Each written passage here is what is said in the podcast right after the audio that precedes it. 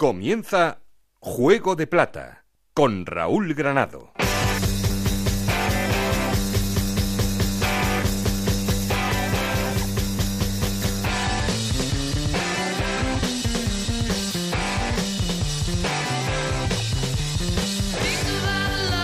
¿Qué tal? Muy buenas, bienvenidos a Juego de Plata, el podcast de Onda Cero en el que os contamos todo lo que pasa en Segunda División.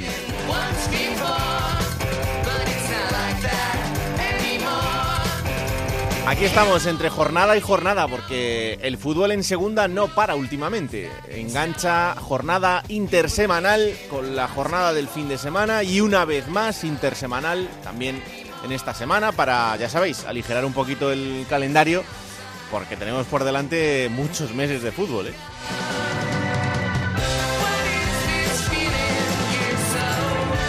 Y por el momento sigue mandando el Real Club Deportivo Español. Eso sí, no con el paso firme que tenía jornadas atrás, porque hemos descubierto que alguna desventaja tiene el conjunto de Vicente Moreno y por algún puntito se le puede meter mano.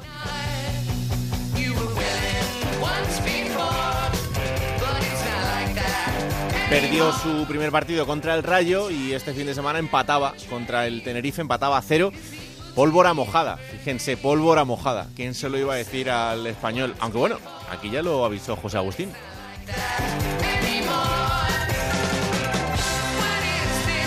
El Sporting aguanta el paso y además lo hace muy bien porque le ganaba este fin de semana 2-1 a la Ponferradina, Jurjevic, Álvaro Vázquez, en fin, toda esta gente que está en la punta de lanza y que parece que también tenían la pólvora mojada, pues son la traca de este arranque.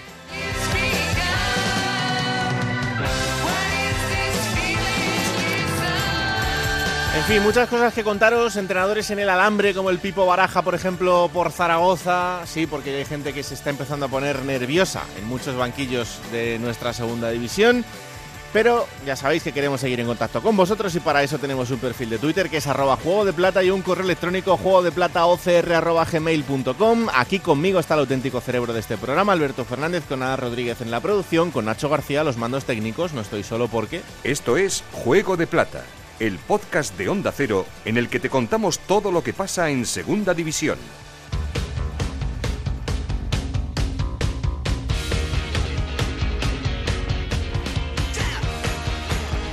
Bueno, vamos a arrancar poniendo en orden resultados y clasificación. La cosa está complicada porque ya sabéis que aquí no para de haber fútbol. Entonces, resultados, jornada 8, clasificación después de esta jornada 8. Ana Rodríguez, ¿qué tal? Muy buenas. Muy buenas, Raúl. Pues estos resultados de esta jornada 8 en segunda división, que comenzaba con esa victoria del Cartagena 3-0 ante Las Palmas, 2-3 ganaba el Lugo al Logroñés, 3-0 victoria del Almería ante el Fuenlabrada, 0-1 ganaba el Girona en Castellón.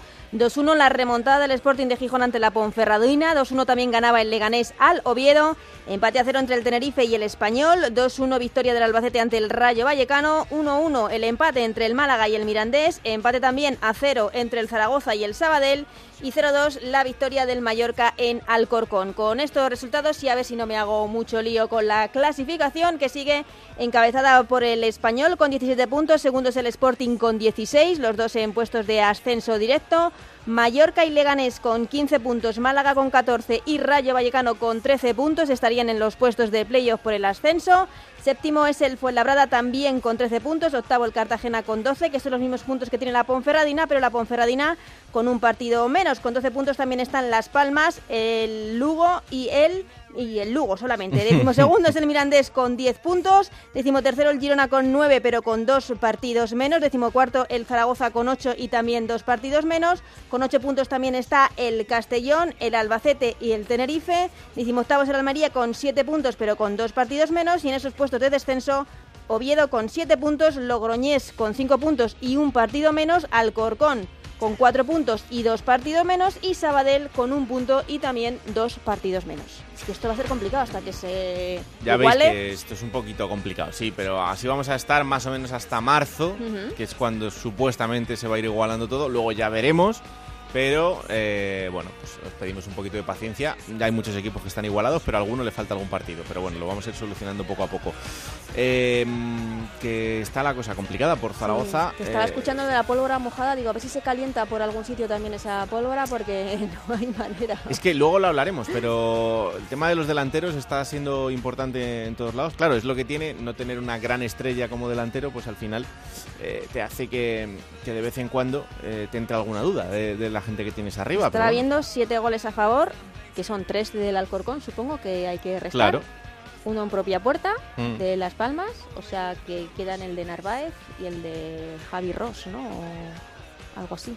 Pues eso es lo que tiene de momento el Zaragoza. A ver, a ver. Hola Alberto Fernández. Muy buenas. Muy buenas. Hombre, el Zaragoza yo creo que tiene cositas positivas, al menos que se ha dejado, ¿no? Que se ha vislumbrado cosas de Narváez, se ha vislumbrado cositas de Bermejo, Sí, eso sí, de Bermejo, sí. eh, Zanimaquia. Sí, algo, y has visto sí, cositas tiene cosas. Ojo, Sí, sí, sí. ojo, mirada amenazante de Ana Para mí Rodríguez sí. a Alberto Hombre, yo, Fernández. yo creo que es un ju- un jugador que debería darle más a Zaragoza. Ha levantado así la ceja un poco como Alsina y ha dicho No, sí. pero poco más. Sí, ¿ves cosas? Sí. Poco más, la verdad. O sea, yo digo esos tres, pero no, no he visto ningún jugador más que transmita nada. Porque Pues Bukic, es que- Bukic ha sido decepción, el Toro Fernández no le hemos visto nada. Bukic se los mete con Eslovenia, ¿no? Por el momento no para de marcar goles con Eslovenia. Y nosotros nos agarramos, viene el colista la Romareda y nos agarramos a Cristian un año más.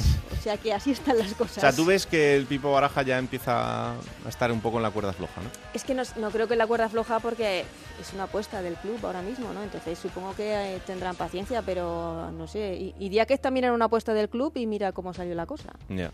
Así No, y que- sobre todo porque también, eh, si echas al Pipo, el que tenga que venir va a venir también por un sueldo justito. No, porque no. tampoco hay para mucho más. No, no, el sueldo es el que hay porque el presupuesto es el que hay, o sea, no, no hay más. Y Quiero yo creo decir que, que... no, que no puedes eh, desprenderte del Pipo e ir, por ejemplo, a por Paco Gémez. Pues no, sabes que por ahí no, no... evidentemente ahí. Y si el Bueno. problema de este Zaragoza es que cuando no juega Guaras es un equipo que no juega y entonces está basado en Guaras y Guaras todavía no, no está.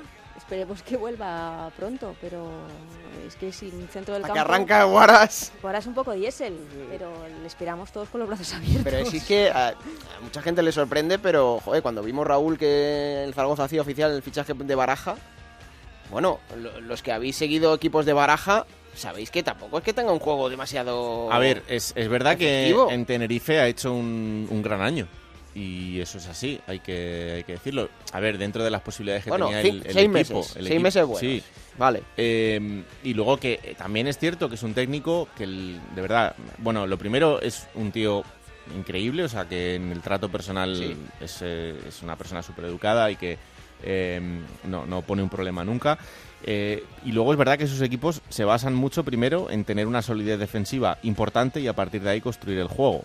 Mm, Yo creo que es que eso tampoco lo está consiguiendo de momento en Zaragoza. Es verdad que por momentos sí, pero, pero bueno, eh, vamos en su a... favor también diré que ha perdido partidos, por ejemplo, el del Leganés con un golazo espectacular, eh, que era una cosa Hmm. maravillosa de, de Arnaiz, ¿no? Nice. Tampoco tiró mucho a puerta Zaragoza, ese Eh, es sí, el sí, problema. ese es el problema. Pero que quiero decir que luego también te ganan con un golazo de, de- de la nada y también Las Palmas, me acuerdo que empató eh, ahí en los últimos minutos con un golazo también espectacular que dices tú, es que mm, me están marcando unos golazos también que Por no eso es te digo que, que, hombre, que el arranque no es que sea para tirar cohetes, eso es evidente. El equipo ha hecho de todo porque eh, además ha hecho lo mismo, ha ganado, ha empatado y ha perdido lo mismo, es decir, dos partidos cada cosa. Cristian está mal. Eh, Bueno, tiene- no, Cristian, el, el pasado domingo, que si no es por Cristian... bueno, sí, pero ha empezado mal. Bueno, De un- o sea, de, de todas las jornadas que llevamos ha hecho un partido bueno. yo eh, creo que del único de a quien no se puede dudar en el Zaragoza. No, pero por lo que ha hecho, pero el día del Leganés estuvo mal, muy mal. Pero no falla en el gol. No, pero el, el día del Leganés está mal. Ah, Y no ha empezado bien. El nivel de Cristian tampoco es que sea Yo creo que muy bollante. Cristian el otro día salvó el punto contra el Sabadell y eso ya es importante. Así está el Zaragoza. Claro, Yo- yo- claro, el ese es el problema, que si Con Cristian salva Sabadell, el ¿eh? punto con el Sabadell, que no había puntuado hasta ahora, pues hay un problema. Yo le discutía pocas cosas a Ana, eh, ya te lo digo. No, no, no, no, es yo sí, No, lo que pasa es eh, que- a ver, ella mejor que nadie. Bueno, igual Rafa Félix sí se lo puede discutir, pero ella. claro, mejor, es- Ahí nadie ya- el. También yo hablo desde el punto de vista del aficionado y el punto de vista del aficionado con Cristian, pues es que es muy difícil a Cristian pedirle más de lo que está haciendo. Te dejo Vamos. hacerte de, de sufrir. Venga. Gracias, eh, Anita. Eso. Eh, a ver, Alberto, dime tus cuatro nombres de la jornada. Insisto, de la jornada del fin de semana, que Sí. es la que hemos visto ahora, y a la semana que viene pues tendremos dos para poder analizar. Bueno, a ver, mm, fíjate que perdió eh, la Unión Deportiva Logroñés, pero también por rescatar mm, algo positivo de este Logroñés es Andy. Eh, no porque haga los dos goles, porque al final son penaltis, pero eh, Andy Fernández está siendo, mm, al menos de lo que está cumpliendo más el nivel de segunda en el Logroñés. Tiene experiencia en la Ponferradina y, bueno, de momento ha empezado muy bien y es un nombre propio a destacar desde luego en, en la- en el equipo de La Rioja, ¿no? Andy es uno de esos cuatro nombres. El segundo, eh, este sí que me está gustando y el otro día además lo hablaba con Collado, Eric Girka, el jugador eslovaco de- del Mirandés que está sorprendiendo. La verdad que el Mirandés todos los años saca dos o tres Sí. jugadores de estos que sorprenden los nombres. Eh, 23 añitos, está cedido por el Estrella Roja de Belgrado. El otro día hace el gol contra el Málaga, pero el día del Mallorca también estuvo muy bien. Y Eric Girka es el segundo nombre. Tercer nombre, Gaku Shibasaki, que es verdad que es un, fichaje de relumbrón para el Leganés, bueno, que ha estado en primera división y no había empezado bien, pero el otro día eh, ya vimos que es el Gaku que conocemos, ¿no? El Gaku que deslumbró en Tenerife y que dio un buen rendimiento en el Getafe. Y el cuarto nombre, Raúl, Manu García. Jugador del Sporting de Gijón, porque el otro día, aunque no marque, es el mejor jugador del Sporting. Gancedo seguro que está conmigo. Un jugador que tiene muchísima clase, lo hemos visto aquí, y que si empieza a ser de verdad importante como tiene que ser en este Sporting, va a mantenerlo arriba, te diría casi con total seguridad, bastante parte del año, ¿no? Así que Manu García, cuarto nombre propio, porque el otro día estuvo de 10. Bueno, esos son los cuatro nombres de Alberto Fernández. Vámonos hasta la redacción de Radio Estadio para ver eh, cuáles son los mejores valorados en el ranking de Alberto Collado. Hola Alberto, ¿qué tal? Muy buenas. ¿Qué tal? Muy buenas compañeros. Bueno, vamos a elegir a los cuatro mejores eh, de la jornada. En primer lugar me quedo con Rubén Castro, con el delantero canario del Cartagena que anotó de penalti su cuarto gol de la temporada, precisamente ante su ex equipo, ante Las Palmas. El Cartagena es el mejor de los recién ascendidos y Rubén Castro tiene mucha parte de culpa. También me quedo con José Luis Rodríguez, con el panameño del Lugo. Anotó un doblete en la remontada de su equipo ante el Logroñés y los de Nafti, con el nuevo técnico en el banquillo, ya suman tres eh, victorias en tres eh, partidos. Es interesante este futbolista. Igual que Corpas, el eh, jienense de la Almería, que anotó un hat-trick en 26 minutos para ganar 3-0 el Fuenlabrada. A ver si el Almería remonta el vuelo y seguro que si es de la mano de Corpas puede hacerlo. Y por último me voy a quedar con Tomeu Nadal, con el portero del Albacete. Ya la pasada semana fue el mejor de la jornada después de parar un penalti en Mallorca, después de ser el mejor del partido. Y esta semana pues lo ha vuelto a hacer. Ganaba el Albacete 2-1 al Rayo Vallecano y en los minutos finales sacó dos manos salvadoras que le dieron al equipo de López Garay eh, la victoria. La verdad es que el Albacete de la mano de López Garay también ha remontado el vuelo y Tomeo Nadal sin duda es el puntal de este equipo.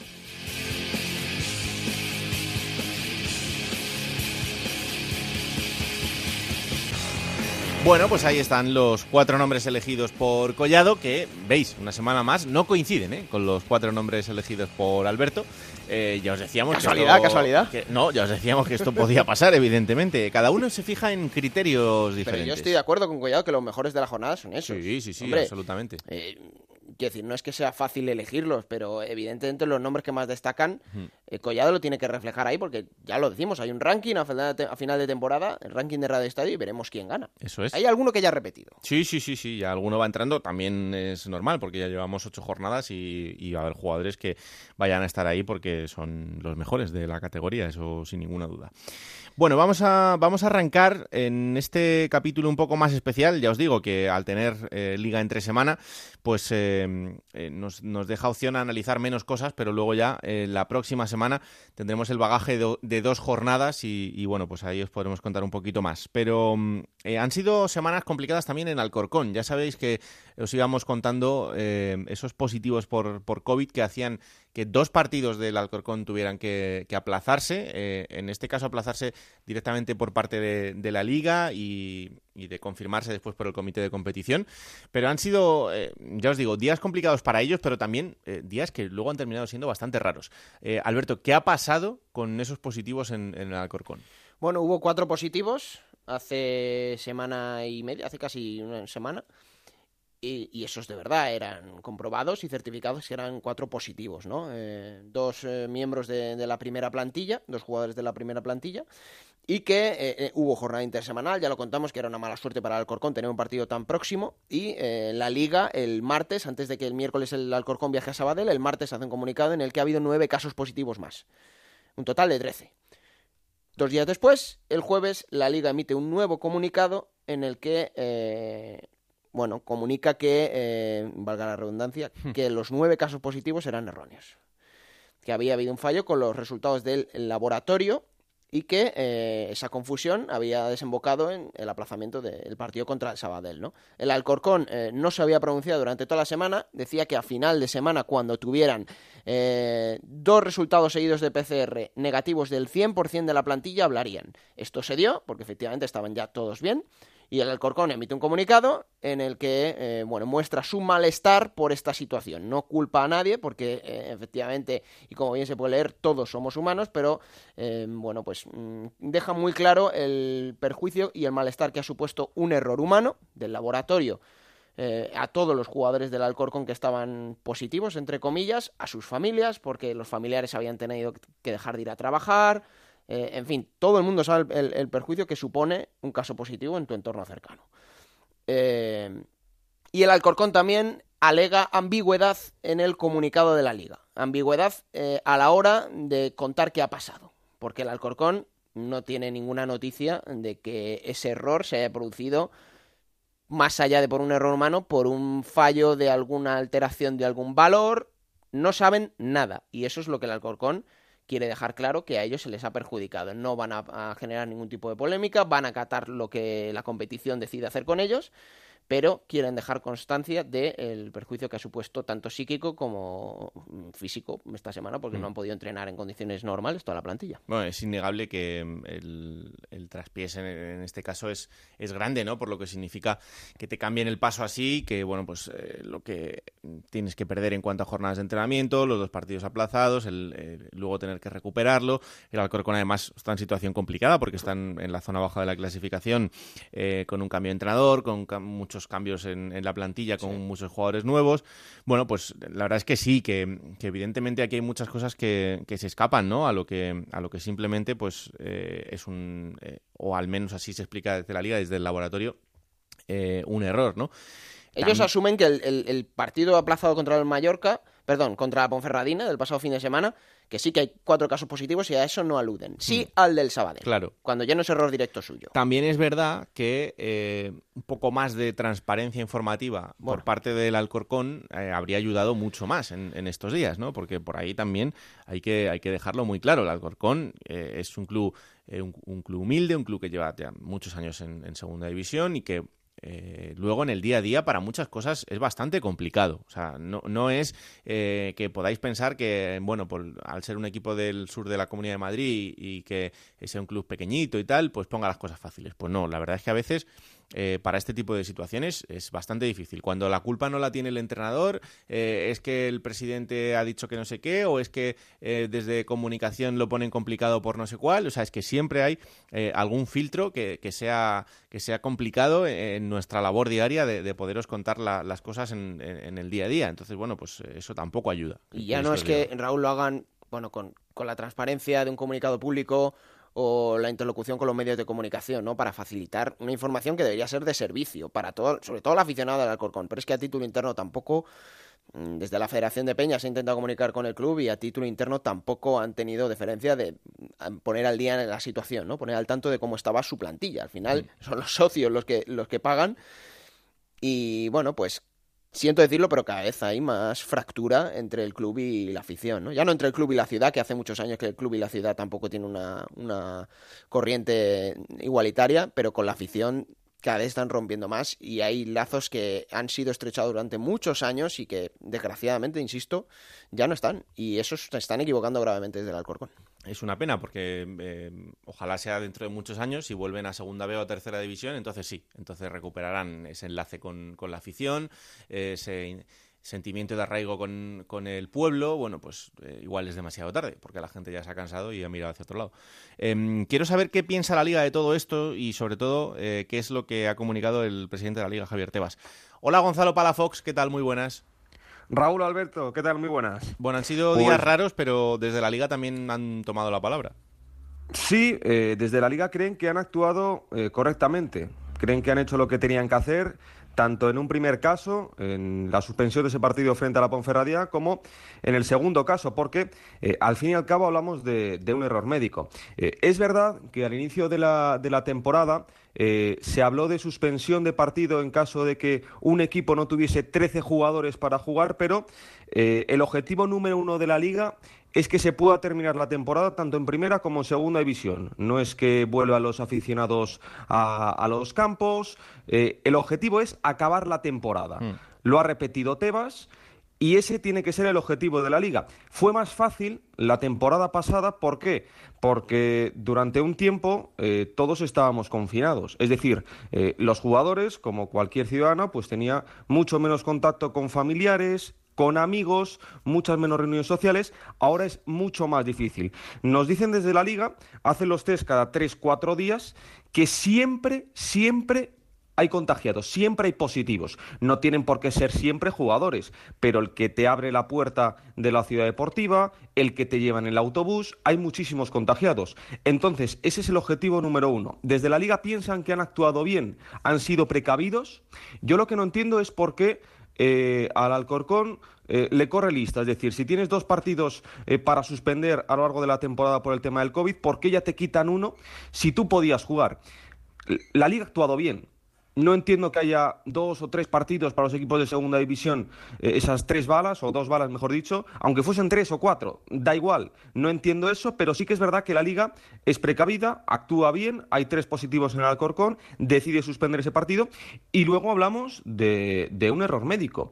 Pero imagínate que hubiese sido al revés, que hubiesen sido eh, falsos negativos que luego se convierten en positivos. Y ese es el miedo en un principio de la liga, que esos tres positivos del Alcorcón, si tú realizas la prueba eh, un jueves o un viernes, mm. eh, al final el lunes tengas el doble o el triple. Y entonces ya ahí sí que la competición correría peligro, porque ahí ya habría un segundo equipo que podría estar infectado y por lo tanto tendrías un problema muy serio. Eh, ayer Tebas ha estado en la universidad en el CEU de Valencia y fíjate lo que ha dicho con el tema de los falsos positivos y los falsos negativos. Nosotros el día a día que tenemos con la crisis del coronavirus tenemos a los jugadores casi a test diario, entre los antígenos y los PCRs los estamos agujereando. Todos los días, prácticamente todos los días, tenemos información, porque claro, hacemos 2.500 test cada vez que hacemos test, bien PCR, bien antígenos, hacemos más de cuatro a la semana. Eso suministra una información, siempre hay positivos en algún sitio,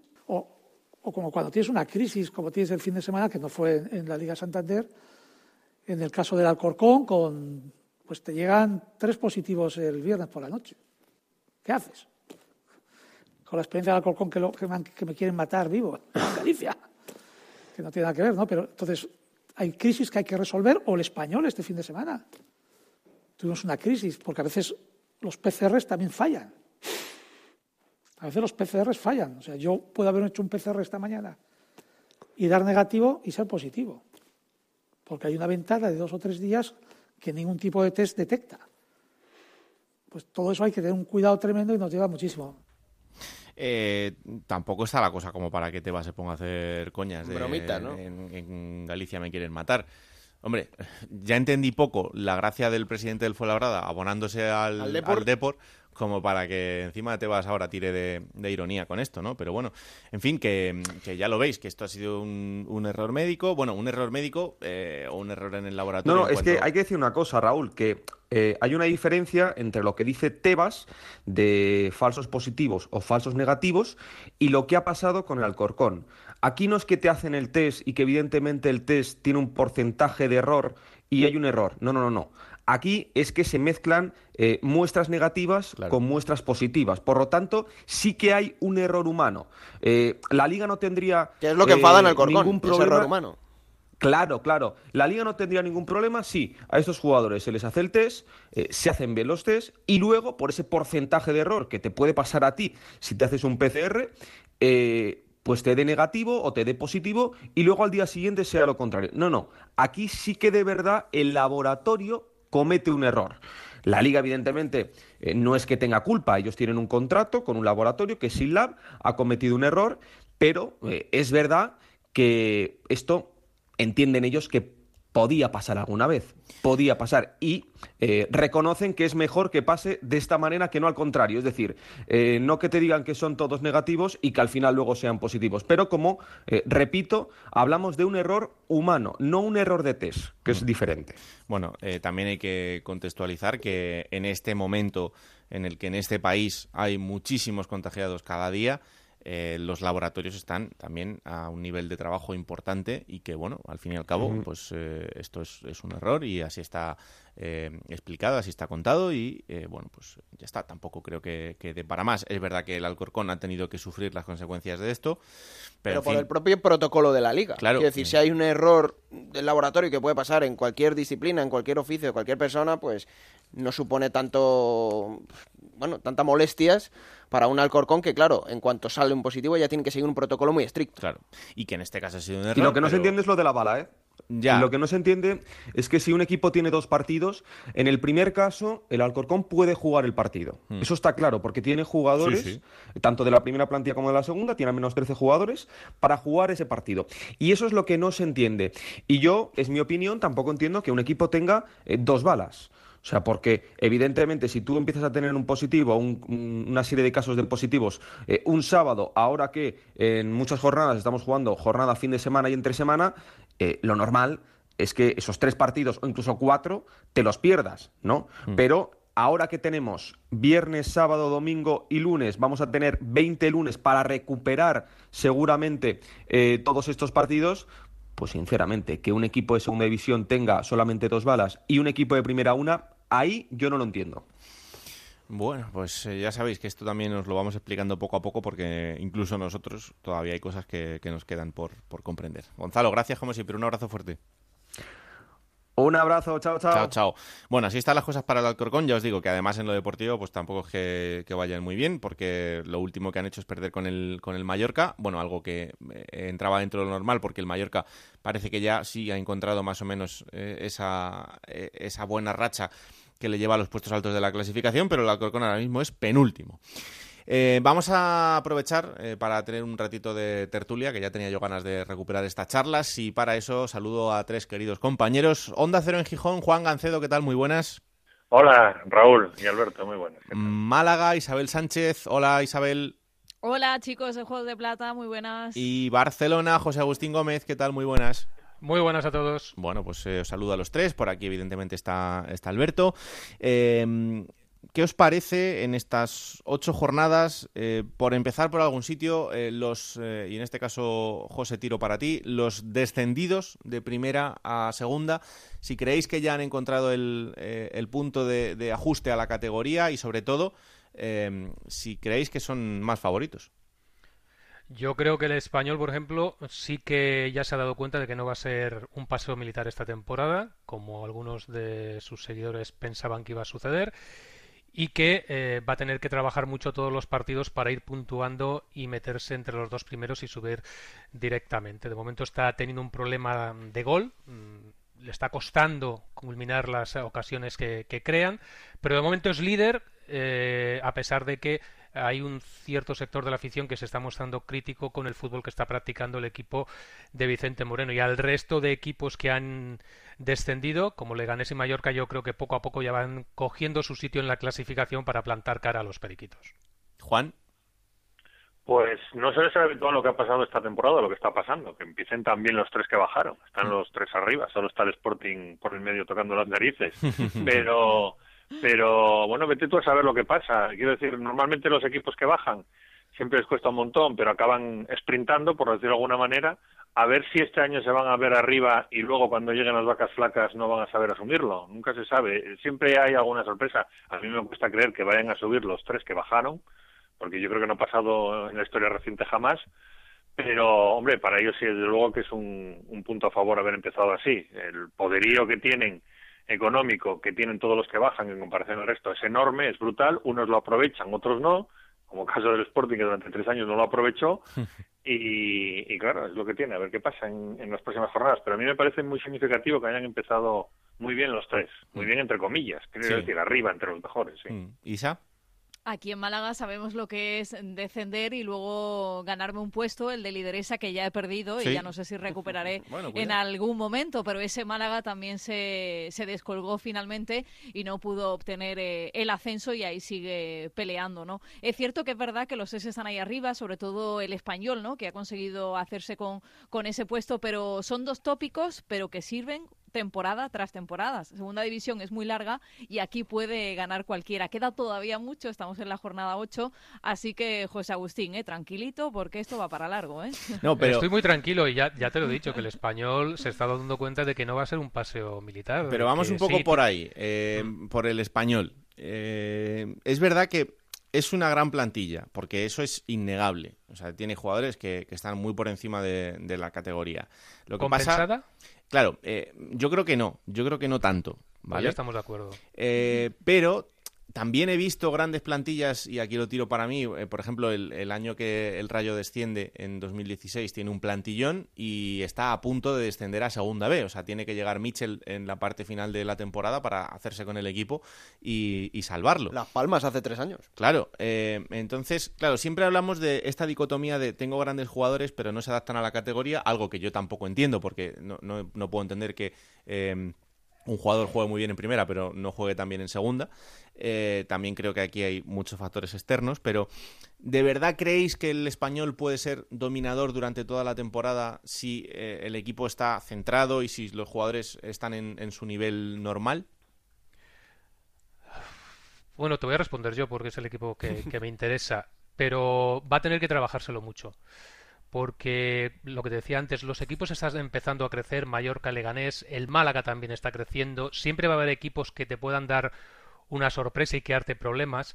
Eh, no olvidemos que el español ya dejó de ser líder en alguna jornada en, Sí. en estas primeras ocho jornadas, por lo tanto, ya sabemos que no va a ser un camino de rosas y que posiblemente, y lo ha venido diciendo Vicente Moreno, que se está mostrando muy prudente desde que firmó con el Real Club Deportivo Español, porque conoce la categoría, sabe las sorpresas que puede haber, sabe lo larga que se hace con esas 42 jornadas, y ya no te digo si tienes que jugar el playoff, siempre ha sido muy prudente y sabe que puede haber picos de sierra a lo largo de la campaña y posiblemente podamos ver al español fuera de esas dos primeras posiciones. Por lo tanto, aquí, al menos dentro del vestuario, están preparados para vivir una, tem- vivir una temporada larga y complicada a pesar del buen inicio.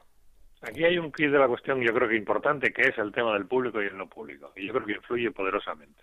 Mm. Tú ahora mismo, el español va a jugar, por ejemplo, a Andúba, y no se encuentra Andúba como se lo encontraría en otras circunstancias. Claro. Ese campo malo, puñetero, la gente muy encima, apretando, que aprieta al árbitro, más de la cuenta, etc, etc, etc. Aunque ahora está el VAR, eh, el árbitro puede influir en otras cuestiones, en tarjetas, en faltas, en mil cosas.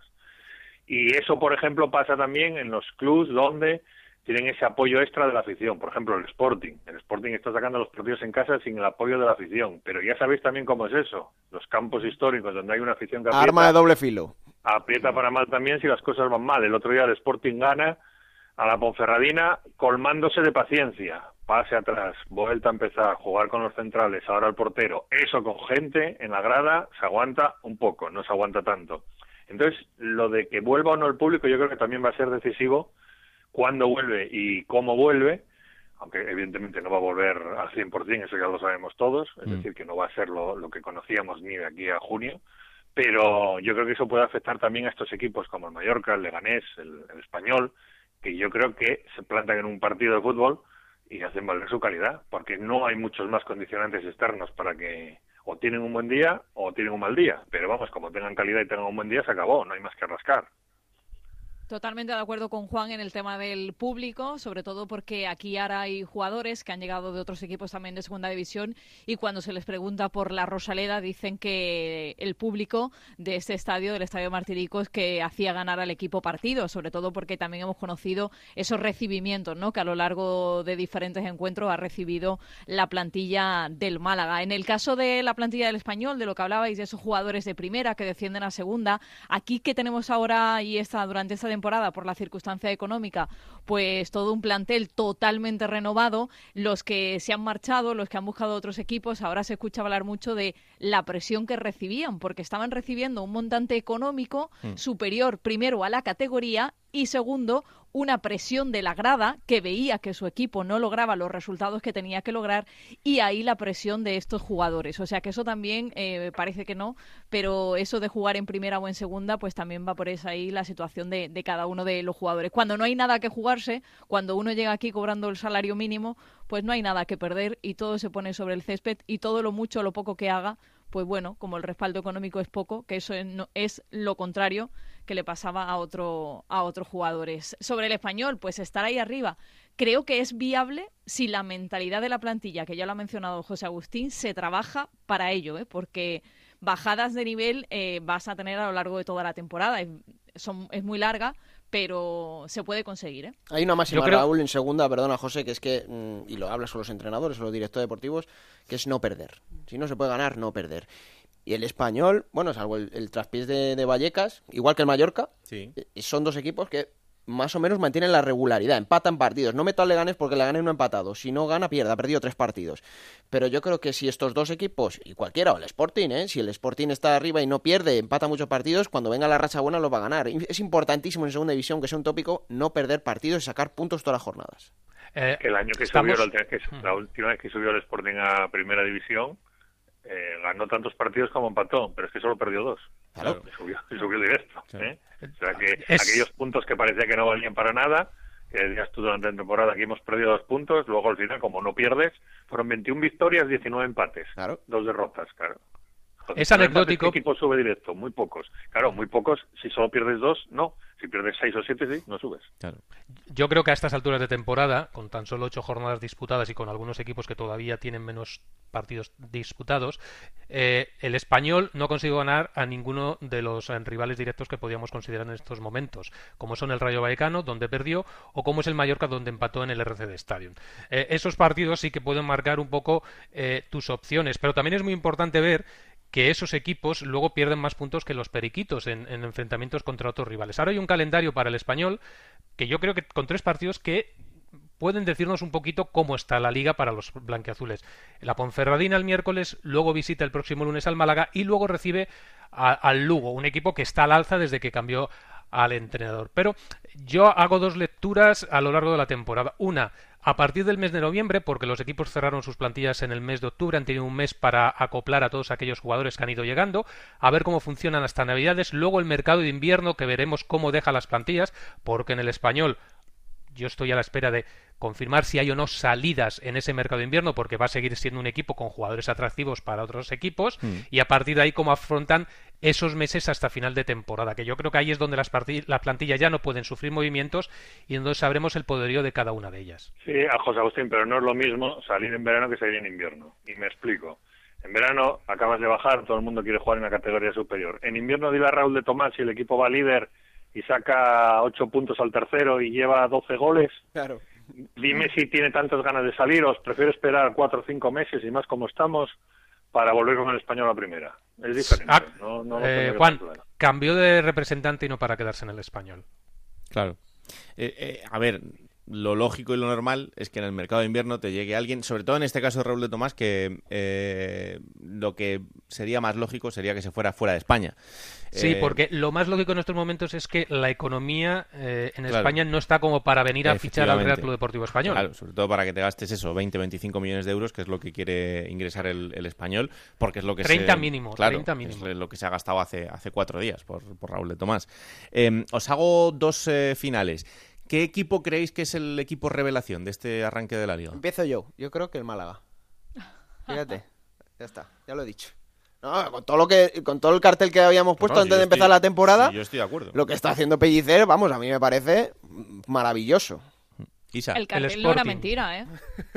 Para mí es el Sporting, por ejemplo, pero es Para cierto que, que el Málaga, bueno, pues está llegando a una situación que no esperábamos. Además, el propio Pellicer lo decía. ¿Quién nos iba a decir que íbamos a estar ahí arriba? Pero el secreto de este Málaga creo que es que todos los jugadores que han llegado, que llegan con ese salario mínimo, rondando esa, esa cifra mínima, no tienen nada que perder. Si echáis un vistazo, todos vienen o con cedidos de otros equipos o con la carta de, de libertad, ¿no? O sea, con la opción de llegar libre a este club. ¿Qué tienen que perder? Nada. ¿Qué tienen que ganar? Mucho. Mucho. Sobre todo porque en este mercado de invierno yo quiero cruzar los dedos, y lo llevo cruzado ya desde que acabó el de verano, no quiero que se vaya nadie, pero es, hay muchas opciones a que estos jugadores que están destacando, que no estaban contando en sus equipos de orígenes, están aquí haciendo un buen juego, gracias a Pellicer, pero lo están haciendo ellos. Dice Ah, José el Sporting y ¿qué piensan en Barcelona de David Gallego, José, ahora mismo, eh? Verle con el Sporting, ¿eh? No, aquí ahora mismo en David Gallego no se piensa. Ahora mismo están con Vicente Moreno eh, los detractores y los que están a Sí, favor. pero tal y de- como salió Gallego de allí, Sí, sí, pero bueno, mm, la intrahistoria de la, salida de David Gallego ya se explicará más adelante. Para mí tiene mucho mérito. que dejando. para, Ah, para mí tiene mucho mérito. ¿no? No, no hay tiempo. No hay tiempo. Para mí es muy importante eh, que ahora mismo eh, el segundo clasificado, un equipo, Juan lo sabe cómo está confeccionado, tiene las mismas victorias que el líder y solo está a un punto de los periquitos. Cuando, ¿Qué debe tener el Sporting? ¿Una décima parte del presupuesto de los periquitos o menos? Sí. Pues a- eh, el año pasado estaba en once y medio y ahora está en siete. O sea, Pues ha sido casi un bajón brutal. Claro, O sea, ha casi una décima brutal. Yo parte. coincido en que Málaga y Sporting son así a, a ojos eh, directos de la clasificación los, los grandes eh, equipos revelación. Sobre todo yo creo que es más el Málaga. Yo el Málaga lo veía francamente mal. Ya estuvo muy mal el año pasado y con todo lo que ha pasado yo pensaba que iba a estar eh, eh, abajo. Isabel, no te enfades. Pero Dos lágrimas se me han caído, José Agustín, a Creí que iba a estar en descenso, como creí que el Sporting iba a estar coqueteando también con el descenso. Lo que pasa es que la apuesta del Sporting es la apuesta eterna por mareo, que siempre sale bien. Cuando no hay nada, no hay nada, no hay nada, mareo, y siempre sale bien. Entonces ahora ya, digamos que nos hemos olvidado de aquel drama que parecía eh, empezar la temporada para el Sporting, de va, va a ir mal que lo vamos a pasar. Entonces yo no lo veo arriba, pero tampoco lo veo abajo. Veo que el equipo, Yo- bueno, puede competir bien. Ahora yo creo que la gran revelación hasta ahora es el Cartagena. Bueno, Porque Sí, siempre hay un que equipo sí. que, sube de segunda B a segunda y si no sube otra vez a primera, está muy cerca de hacerlo. Acordados del Mallorca, acordados del Fuenlabrada. El Cartagena tiene a Rubén Castro, que mete goles hasta durmiendo la siesta Sí. y está ya a un punto, con los mismos puntos que el playoff. Y yo creo que siempre hay uno de esos que, mm, si no se mete del todo, está rondándolo permanentemente. Yo creo que este año va a ser el Cartagena, fíjate bien lo que te digo. Sí, sí, sí, puede ser. Eh, la última muy rápida para, para los tres. Eh, la decepción en este, en este arranque liguero. Eh, Gancedo, no digas el Oviedo, ¿eh? Bueno, no, no quiero tampoco polemizar. El Oviedo ya sabes que está pagando los rigores de haber ganado el derby. Tienen para mes y medio no ganan partidos. Siempre pasa. Ellos ganan el derby, pero se quedan extenuados y durante mes y medio no vuelven a ganar. La decepción, hombre, sin duda la Almería, aunque yo creo que va a salir de ahí. Sería imposible verle abajo toda la temporada.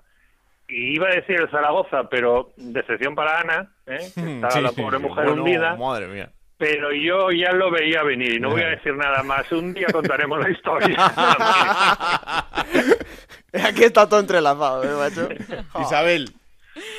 El Almería, aunque Manzano a lo mejor no opina lo mismo, pero sí que es cierto que ese equipo que siempre con esos presupuestos eh, millonarios, que los ve que durante toda la pretemporada y el inicio de temporada empieza fichaje, fichaje arriba y abajo, y ahora lo ves ahí, tiene dos partidos menos, es cierto, serían seis puntos, pero por ahora no está cumpliendo el expediente. José.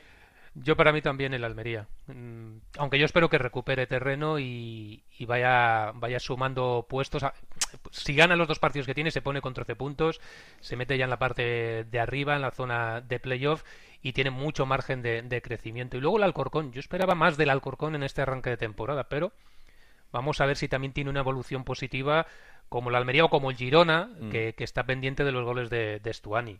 Alberto. Yo estoy absolutamente seguro que la Almería va a estar arriba. No sé si esperando por ascenso directo, pero va a estar arriba seguro. Y luego no lo podemos considerar decepción porque no es el caso. Pero a mí me extraña mucho lo del Rayo, Raúl. Ay, O amigo. sea, a mí me parece que tiene un- unos plantillones exagerados año tras año. Ya del año pasado este no me parece que haya ido a peor, ni muchísimo menos. Del No. año pasado ya me, me descolocaba verles y no acaba de, de encontrar esa regularidad para verse arriba de verdad. Sabes que si no ganan fuera de decir, "No, casa... Era, era Paco Gémez, que era Paco Gémez, que era un ya. loco del fútbol. Eso, eso No, ya- decían, eso decían los, los eh, cortoplacistas, decían, Claro. es que es Paco, es que es Paco, ¿qué tal? Bueno, pues, pues ahí está es Iraola, que es Paco un pedazo de entrenador. ¿no? Que, se, que se pasa de arriesgar Paco. Bueno, Claro. pues mira ahora. Claro. Mira ahora que todo se pegaba toda la segunda por el entrenador y por Iraola. Y mira ahora, tampoco acaba de pillar. Hombre, yo creo que lo acabará pillando. A mí me parece que tiene una plantilla, vamos, si no es la mejor, está a la par de la del español. Sinceramente, que- para competir en segunda, ojo, ¿eh? estamos hablando de plantilla para segunda. Seguramente esta plantilla del Rayo en primera no competiría como la del español en primera podría competir. Lo de ese club también me da para varios off the record. Lo, Eh, lo decimos- lo ampliamos más adelante, Sí. como Algún día lo contará. Yo iba a decir el Almería también, pero por no hacer pleno, hay un equipo del que yo me esperaba más, sinceramente, y que está también en esa zona media-baja, que es el Tenerife. Mm. Tenerife que tenía más o menos la estructura hecha, cambia el entrenador, coge cuatro o cinco pinceladas, y yo esperaba que estuviera más arriba, ¿no? El Almería al final lo ha contado aquí Manzano, ha sido una veintena de fichajes, eh, bueno, han cambiado todo, con un nombre, mucho, porque son nombres muy importantes y debería estar arriba, como dice Juan, yo creo que va a ascender eh, en la clasificación, pero para mí el Tenerife es un equipo que me está dejando un poco frío. Bueno, lo que pues pasa es que con el Tenerife, perdona, que lo acabo de ver hace nada, y yo estoy convencido, como la Almería, que se va a meter arriba seguro. Me, me encanta. Jugaron aquí en Gijón Juan muy y bien. me encantaron. Hicieron un partidazo. O sea, es de esos equipos también que no sabes por qué, pero como pillen la racha dos, tres partidos seguidos, se meten Sí. arriba seguro. también. Mm, Y el Fuenlabrada, que lleva ahora también una racha de sumar poco de tres en tres, pero que también creo que, que va a estar por ahí. En fin, Raúl, que no, que no caben todos. rápido. Dime. En este Málaga hay tres jugadores que vienen del Numancia, Dani Barrio, Escasi y Iván Calero. Cuando hablas con los tres siempre te repiten lo mismo. El Numancia la temporada pasada acabó la primera vuelta en puestos de playoff Sí. y acabó descendido. Así que ojito y humildad es el mensaje que lanzan estos tres jugadores. Humildad que esto es muy largo. Renovaron a Carrión y... Sobre todo porque aquí arriba no caben todos. Eh, solo hay seis que puedan entrar en esos puestos de privilegio y el resto pues tendrán que seguir peleando. Gancedo, Isabel, José Agustín, gracias, un abrazo a los tres. Un abrazo. Gracias Adiós. un saludo, compañeros. Chao, chao. Fíjate, Raúl, por hacer una punta del Fuenlabrada que le has dicho tú ahora, tú conoces bien a Sandoval, sabes que es un entrenador Sí. que, que siempre tiene los pies en el suelo, pero que de vez en cuando saca un poquito de pecho. Puerta grande. Saca un poquito de pecho. Y el otro día lo sacó diciendo que, que a nadie le sorprende ya este Fuenlabrada, que compite muy bien y que hay que hacer las cosas muy bien para ganarle. Eh. 3-0 de la Almería. Ah, Se lo carajo. metieron para dentro del pechito.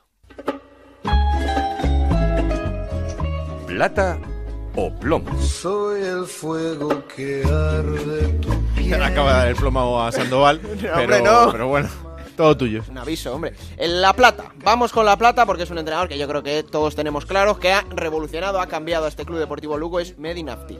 Entrenador debutante, no hay que olvidarlo, debutante en la categoría, que lleva 3 de 3. Eh, igual que el Martí, son los dos equipos, el Leganés y el Lugo, los mejores de la semana, pero Medinafti está debutando, tenía una situación muy complicada en el Lugo y bueno, a Martí le di el plomo y ha reaccionado. Así que la plata va para Medinafti. Que tenga cuidado, que el presidente si no le gusta mucho va a la calle. También baila, sí. El plomo. El plomo para Álvaro Lemos, jugador de la Unión Deportiva Las Palmas, que mira que ha empezado bien Las Palmas, pero el otro día eh, parecían los primos, todos de los futbolistas de la plantilla de Pepe Mel. Álvaro Lemos se le va la olla completamente en una acción, acaba expulsado, es un jugador que te da lo mejor y te da lo peor, porque Álvaro Lemos hace unos golazos, hace unos grandes partidos, pero otras tiene estas cositas, estos borrones, así que el plomo para él. Yo no voy a estar muy de acuerdo contigo, porque he visto la acción y ¿qué quieres que te diga? Yo, No, no entiendo mucho, pero bueno, y pendientes estamos de si le quitan la segunda amarilla o no, ¿eh? Eso sí puede ser, Pero, claro. pero bueno. Vamos a jugar un poquito, anda. En Onda Cero, la Liga Juego de Plata Hamel, el primer campeonato oficial de Juego de Plata en Futmundo.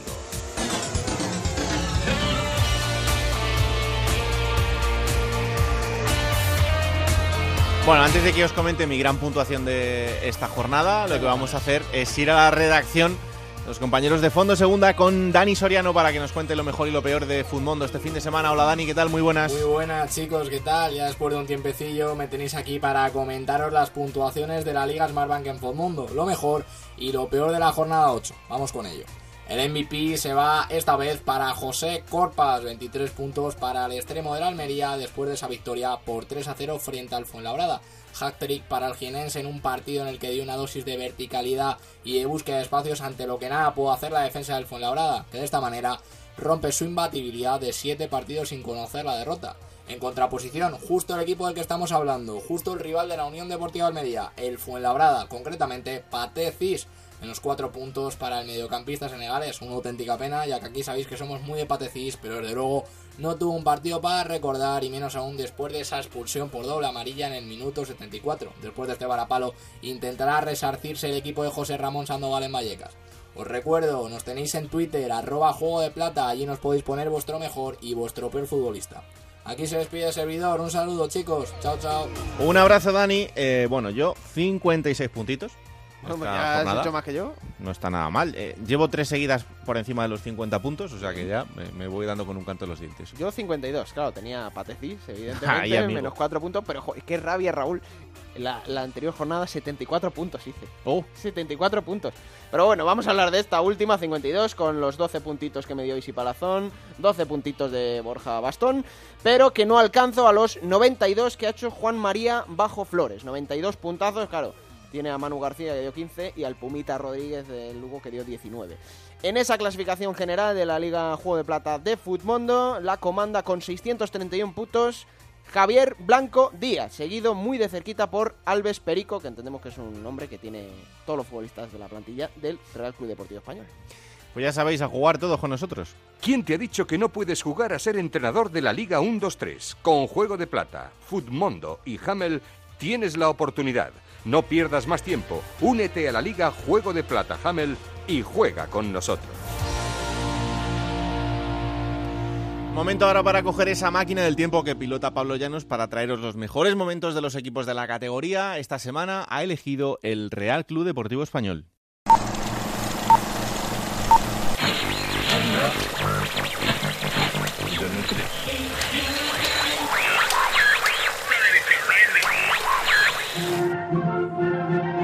...12 de abril del año 2006 en España. La actualidad pasa por Marbella y la gestora que se ha hecho cargo del ayuntamiento, el Congreso, que aprueba la nueva ley de educación, y Rubalcaba, que es nuevo ministro del Interior para gestionar el alto al fuego de ETA. Fuera de nuestras fronteras, la resaca de las elecciones en Italia y las exigencias de Estados Unidos, Europa y Rusia sobre el conflicto nuclear centran todas las miradas. Además, Shakira con Up Clean y su Hips Don't Lie son número uno en todas las listas musicales. Sin embargo, en Barcelona y en Zaragoza las cosas son un poco distintas.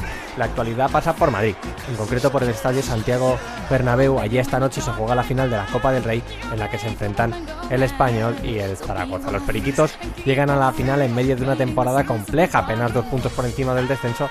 Tienen la oportunidad de salvar la temporada con un título en la capital. Enfrente, el Zaragoza que está haciendo una buena temporada y ha dejado por el camino al Real Madrid en las semifinales de este torneo. El español salía con Con Miguel Ángel Lotina como técnico, con David García, con Lopo Eduardo Costa Zabaleta, Iván de la Peña, Luis García, Idrissa Kameni como guardameta, Ito Fredson, Jarque y Tamudo. Ese es el once inicial en el banco junto a Iraizov como guardameta y junto a Miguel Ángel Lotina quedan Armando Sapo, Quetino, Walter Pandiani, Juan Fran Corominas y Moisés. y el Zaragoza con Víctor Muñoz, recuerden como técnico, con César Sánchez como guardameta, Álvaro, Gaby Milito, Cani Toledo, Poncio Celades, el brasileño, Everton, Oscar Zapatero y Diego Milito. Ese es el once inicial en el banquillo junto al técnico. Van a quedar Cuartero, Movilla, Sergio García, Sabio, al igual que la fita Generelo y Balbuena como portero suplente.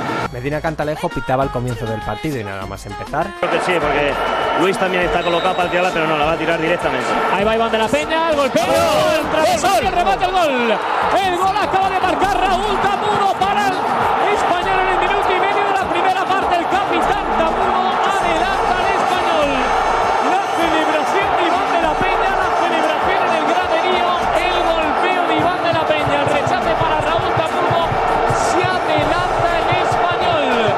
El Zaragoza se revolvía y daba más. Balón que lo pone en juego ya el español, ha evitado que se pierda, el balón dividido, Gol. el gol, el gol ha marcado Everton para Ha valido, ha valido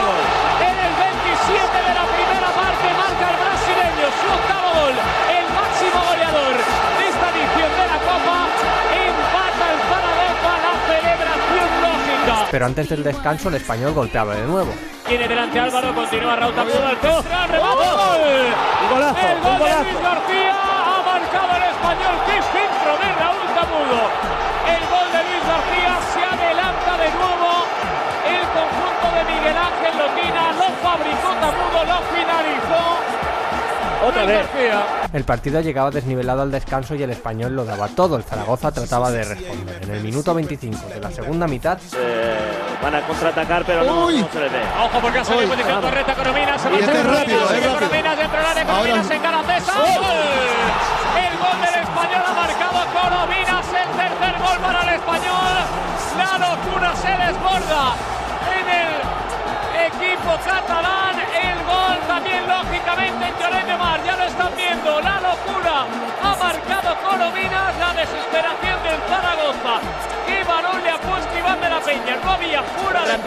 estado rapidísimo y además ha, ha finalizado con sangre fría.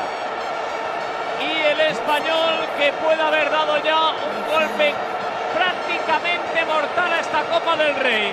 y aún quedaba la sentencia. De Santiago Bernabéu, el despeje de Jarque. Había tocado Corominas de primeras como la baja. Iván de la Peña lo deja para Luis García. Tiene por delante a Gar- Mandiani. Ojo a Luis García, busca el disparo. El gol, Gol. de Luis García.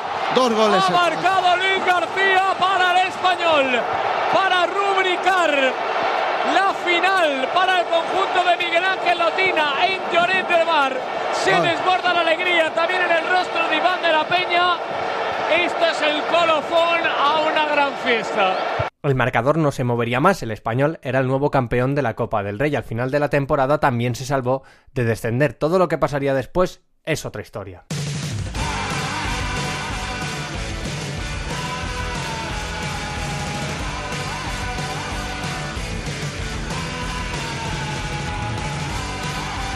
Vamos con la próxima jornada, os vamos a contar las dos, la intersemanal y la del fin de semana, para que os hagáis una idea. Bueno, el martes 27 de octubre, cuando sale este programa, a las 7 de la tarde, Girona-Cartagena. Para el miércoles a la misma hora, a las 7, en el Carlos Belmonte, Albacete, Unión Deportiva Las Palmas y Castellón, Unión Deportiva Almería. A la misma hora, en Barcelona, Real Club Deportivo Español, Ponferradina, para las 9 y media, cerrará el Real Oviedo, Unión Deportiva Logroñés. Seis partidos para el jueves, a las 4 y media de la tarde en Santo Domingo, Alcorcón Sporting de Gijón. A las 7 de la tarde, tres partidos, Mallorca, Málaga, Mirandés Zaragoza y Tenerife Lugo. Va a cerrar la jornada dos encuentros a las 9 y media en Vallecas, el derby entre el Rayo y el Fuenlabrada y en Sabadell entre el Club Deportivo Leganés. En la siguiente jornada, Raúl, que va a ser la número 10.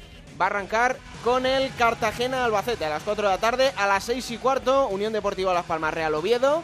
El sábado a las 2 de la tarde, el Leganés Mirandés, Real Zaragoza Mallorca a las 4, a las 6 y cuarto, dos partidos, el Fuenlabrada Tenerife y el Ponferradina Sabadell.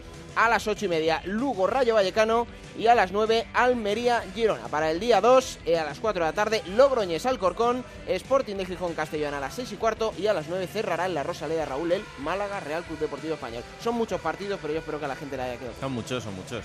Pensáis que es fácil esto, pero no. No, no, no. Es muy complicado a veces, ¿eh? Todo lo que pasa en los partidos en Radio Estadio. El mejor resumen el domingo por la noche en el Transistor con José Ramón de la Morena y aquí estaremos el martes para contaros todo lo que haya pasado en estas dos jornadas. Ya sabéis que esto es Juego de Plata, el podcast de Onda Cero en el que os contamos todo lo que pasa en nuestra querida segunda división. Cada martes disponible a partir de las 5 de la tarde en Onda Cero.es para que lo descarguéis, lo compartáis y le digáis a todo el mundo que existe este bendito programa que hacemos con tanto cariño. Que la radio os acompañe. Chao.